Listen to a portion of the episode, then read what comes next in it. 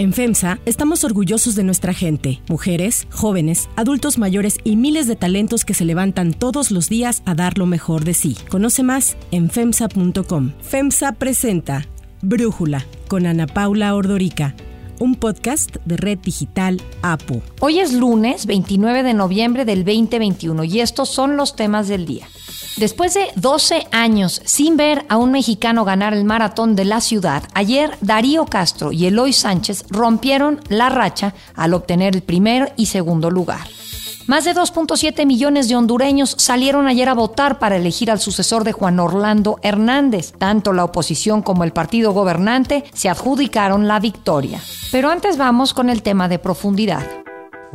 Deeply disappointed by the decision of several countries to prohibit travel from a number of southern African countries, including our own, following the identification of the Omicron. Con estas palabras, Cyril Ramaphosa, el presidente de Sudáfrica, llamó ayer domingo a la comunidad internacional a levantar la injustificada prohibición de entrada a las personas que viajan desde su país después de que se elevaran las alertas por la variante de COVID Omicron detectada por primera vez en Sudáfrica. Sudáfrica. Ramaphosa señaló que las restricciones de viaje discriminan injustificadamente a los países africanos y lo único que harán es dañar más su economía, además de que no serán medidas efectivas para prevenir la expansión de la nueva variante. La Organización Mundial de la Salud nombró el viernes a la variante B 11529, detectada por primera vez en Sudáfrica como Omicron, que es la letra número 15 del alfabeto griego, y la clasificó como una variante preocupante del SARS-CoV-2 por su alto nivel de contagio. Si una persona contagiaba a dos con el virus original de Wuhan, con Delta contagiaban a nueve personas y con Omicron se habla de un contagio a 20 personas. Por ello, el viernes, varios países anunciaron el cierre de fronteras para los países del sur de África, que son Sudáfrica, Namibia, Zimbabue, Botswana, Lesoto, Suazilandia, Malawi, Mozambique y las Islas Seychelles. Pero tan solo ayer domingo fueron detectados nuevos casos de Omicron en Reino Unido, Alemania, Italia, Dinamarca, Holanda y Australia. Tras detectar dos casos positivos de esta nueva variante en el país, Scott Morrison, el primer ministro de Australia,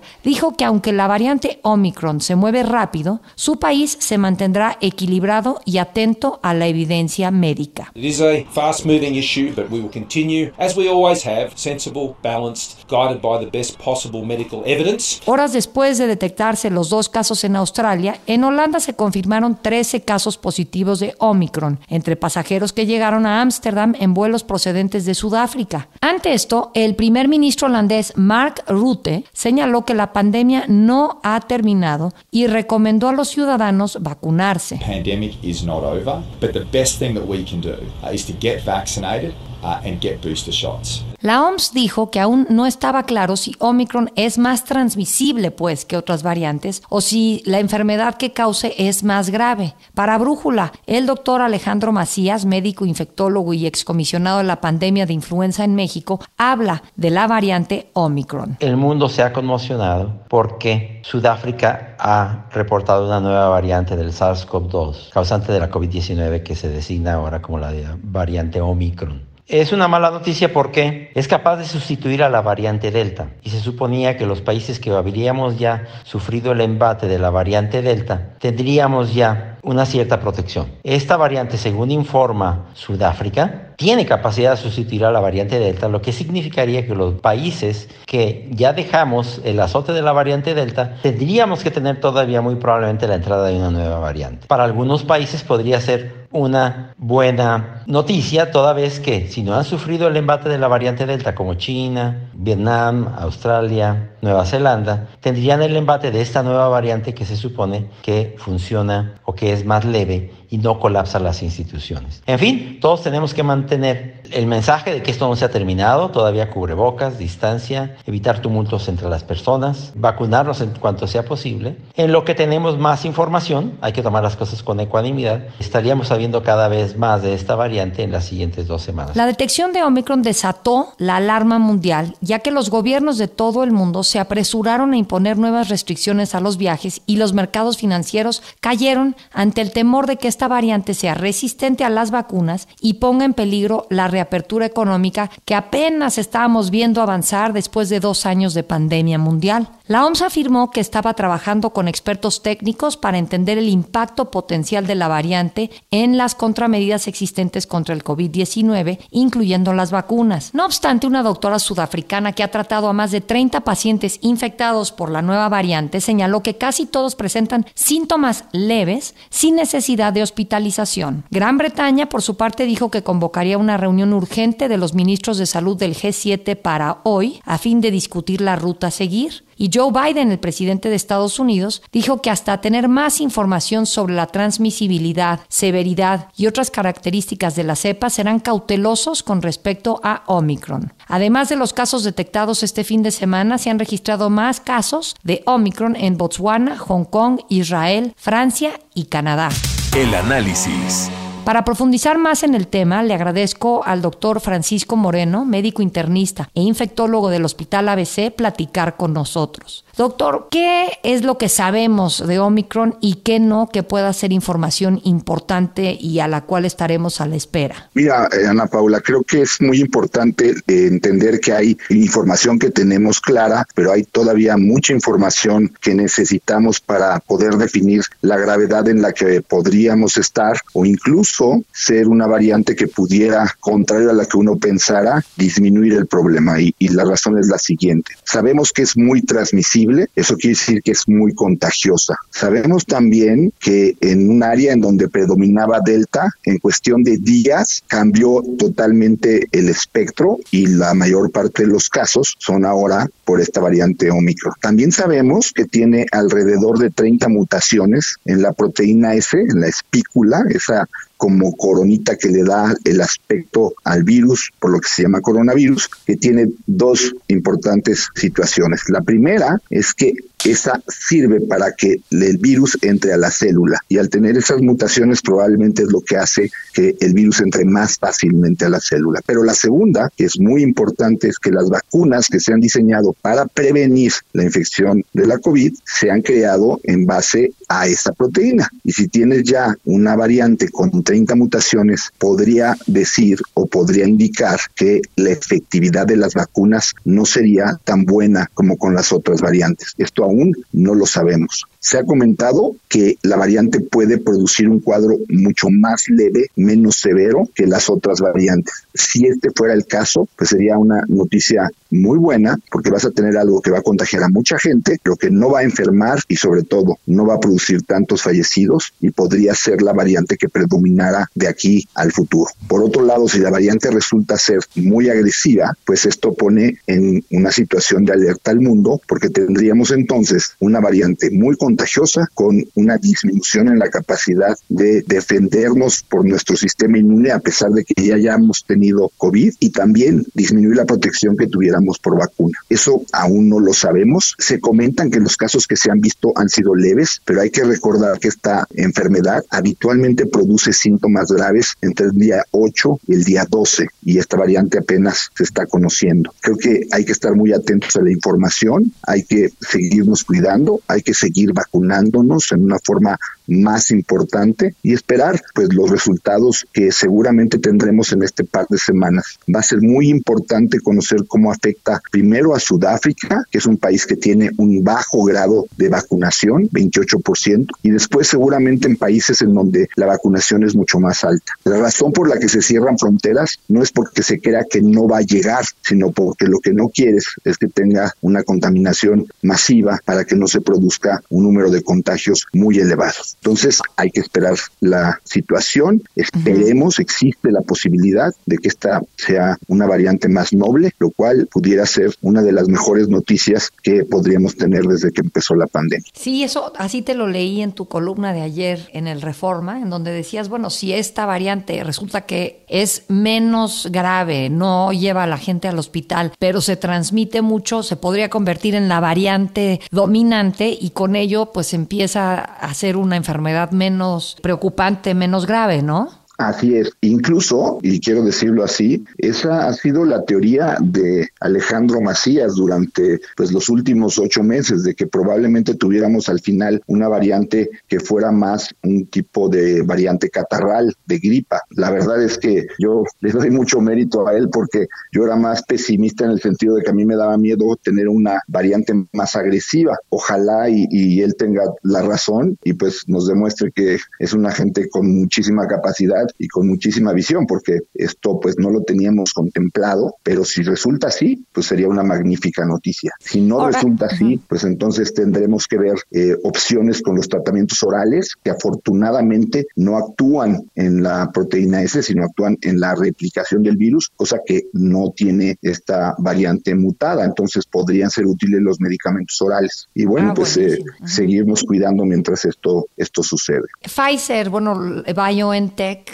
salieron a decir que iban a estudiar Omicron y a partir de los estudios definir si tenían que modificar su vacuna. Esto lo podrían saber en unas dos semanas y en 100 días poder estar ya distribuyendo masivamente vacunas. ¿Cómo ves ese anuncio de Pfizer, doctor? Tanto Pfizer como Moderna hicieron este anuncio que creo que pues son buenas noticias en que se trate de desarrollar vacunas, pero la preocupación aquí sería que si lo que vimos en la India con Delta con una variante que produce una transmisibilidad que fuera pues la mitad de lo que hace Omicron, querría decir que pues el brote o la explosión que habría de contagios, pues difícilmente nos permitiría tener o poder esperar tres, cuatro meses a tener una vacuna que otra vez hemos visto, pues el problema de la distribución y producción en las cantidades que se necesita. Es bueno que se haga investigación, creo que eso nos ayuda, pero difícilmente sería una solución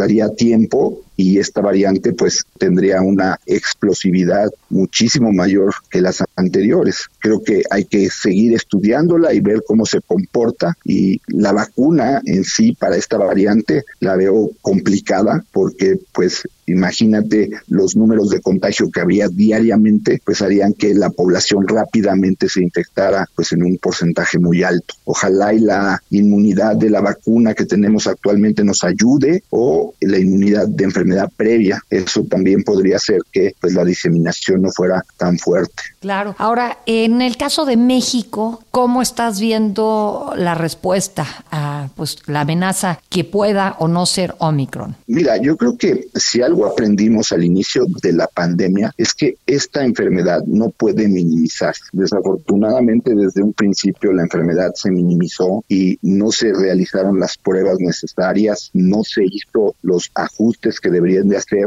durante la estrategia de la pandemia y de haber tenido un cálculo de 6 mil fallecidos, máximo 60 mil, pues sabemos que por exceso de mortalidad tenemos cerca de 600 mil o más de 600 mil. Entonces me preocupa mucho que otra vez el discurso es más minimizar el problema que atacarlo y estamos en este momento en una situación en donde se promueve ya el que haya reuniones y en donde también hemos visto un descenso en el número de vacunas aplicadas que no habíamos visto desde que empezó a vacunarse el país. Días con menos de 100 mil vacunas aplicadas, con un promedio entre 150 y 200 mil vacunas, cosa que pues realmente resulta paradójica si al parecer tenemos 40 millones de dosis que están en el país y que no sabemos por qué no se aplican. Necesitamos tener este mensaje de que hay que vacunar a los jóvenes, no solamente de 15 años, sino de 12 considerar la vacunación a los niños como lo están haciendo en otros países de 5 a 11 años y también empezar a poner las dosis de refuerzo porque se ha demostrado que durante un tiempo empiezas a perder inmunidad. Y aquí pues hay que recordar que los primeros vacunados fueron en febrero y marzo, que son las personas que originalmente fueron las más susceptibles a la variante. Entonces, si llega esta variante con una población que ya perdió inmunidad por vacuna, que es más agresiva y que pudiera escaparse de las vacunas, pues podríamos estar en un problema mayor. Yo creo que es un llamado para estar alerta y no confiarnos de que esto es algo que no va a producir nada Creo que ahí deberíamos de estar más en sentido de medidas de prevención que lo que estoy viendo que se está realizando. Bien, doctor, pues muchísimas gracias por darnos tu análisis y platicar con nosotros. Si te gusta escuchar Brújula, te invitamos a que te suscribas en tu aplicación favorita o que descargues la aplicación Apo Digital. Es totalmente gratis y si te suscribes será más fácil para ti escucharnos. Además, nos puedes dejar un comentario o calificar el podcast para que sigamos creciendo y mejorando para ti. Hay otras noticias para tomar en cuenta. 1. Maratón de la Ciudad de México. 5, 4, 3, 2, 1.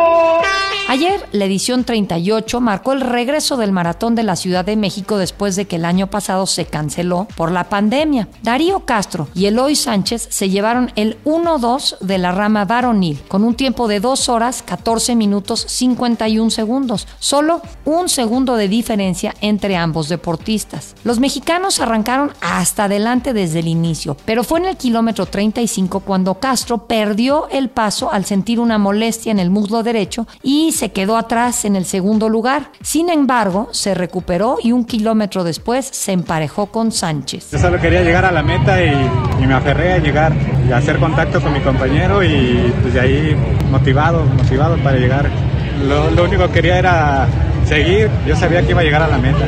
Ambos recorrieron juntos el resto de la competencia hasta el final, con la intención de cruzar al mismo tiempo la meta. Sin embargo, el pie derecho de Castro cruzó primero pisando el tapete electrónico, por lo que se llevó el primer lugar del maratón. El triunfo de los mexicanos sacudió de inmediato las redes sociales, pues desde el 2009 un atleta local no ganaba el maratón de la Ciudad de México. Consultado por la reportera Lisbeth Álvarez, el ganador del oro, Darío Castro, dijo lo importante que es hacer ejercicio porque el deporte deja múltiples beneficios a la salud. Cualquier deporte es bueno, ¿no? Pero caminar, trotar, hay muchos beneficios, ¿no? 2. Elecciones Honduras. Sin miedos y sin Ayer salieron a votar los hondureños en medio de temores de violencia con la participación de 14 partidos políticos y 12 candidatos presidenciales para suceder al actual mandatario Juan Orlando Hernández. La candidata izquierdista Xiomara Castro del opositor Partido Libre es la favorita para ganar, al igual que Nasri Asfura del gobernante Partido Nacional, actual alcalde de Tegucigalpa. Es la oportunidad que tenemos todas las hondureñas y hondureños de hacer un cambio en nuestro país, cambio de verdad. Y ese cambio lo representa esta mujer que les habla. Antes de emitir su voto, el oficialista Asfura, conocido como Papi a la Orden, se comprometió a respetar los resultados. Todos los políticos debemos de demostrar un acto cívico para Honduras y el mundo entero. Óiganme bien, aquí se respeta el voto. Tanto la oposición como el partido gobernante se adjudicaron la victoria. Sin embargo, encuestas a pie de urna señalan que Castro se convertirá en la primera mujer presidenta de Honduras, con lo que marcaría el regreso de la izquierda al poder por primera vez desde que su esposo, el expresidente Manuel Zelaya, fue depuesto en un golpe de Estado en 2009. Recordemos que en 2017 Hernández fue reelecto pese a denuncias de fraude de la oposición y ante un cambio constitucional express con el que compró cuatro años más en la presidencia. Honduras es un país golpeado fuertemente por la violencia de las pandillas y el narcotráfico. El hermano del presidente Juan Orlando Hernández, Hernández, fue detenido en Miami y sentenciado de por vida a prisión acusado de traficar al menos 85 mil kilos de cocaína a Estados Unidos, cantidad suficiente para darle cinco dosis a cada norteamericano. Lo ha hecho traficando de Colombia a Estados Unidos en colaboración con el cártel de Sinaloa. Es por ello que muchos denominan a Honduras como un auténtico narcoestado. Por ello, una de las grandes preguntas tras estas elecciones es qué pasará con el actual presidente Hernández. ¿Presentará finalmente cargos en su contra Estados Unidos? Yo soy Ana Paula Ordorica. Brújula lo produce Batseba Feitelson. En la redacción, Ariadna Villalobos. En la coordinación y redacción, Christopher Chimal. Y en la edición, Omar Lozano. Los esperamos mañana con la información más importante del día. Oxo, Farmacias ISA, Cruz Verde, Oxo Gas, Coca-Cola FEMSA, Invera, Torrey y PTM son algunas de las muchas empresas que crean más de 245 mil empleos tan solo en México y generan valor como parte de FEMSA. FEMSA presentó Brújula con Ana Paula Ordorica, un podcast de Red Digital APO.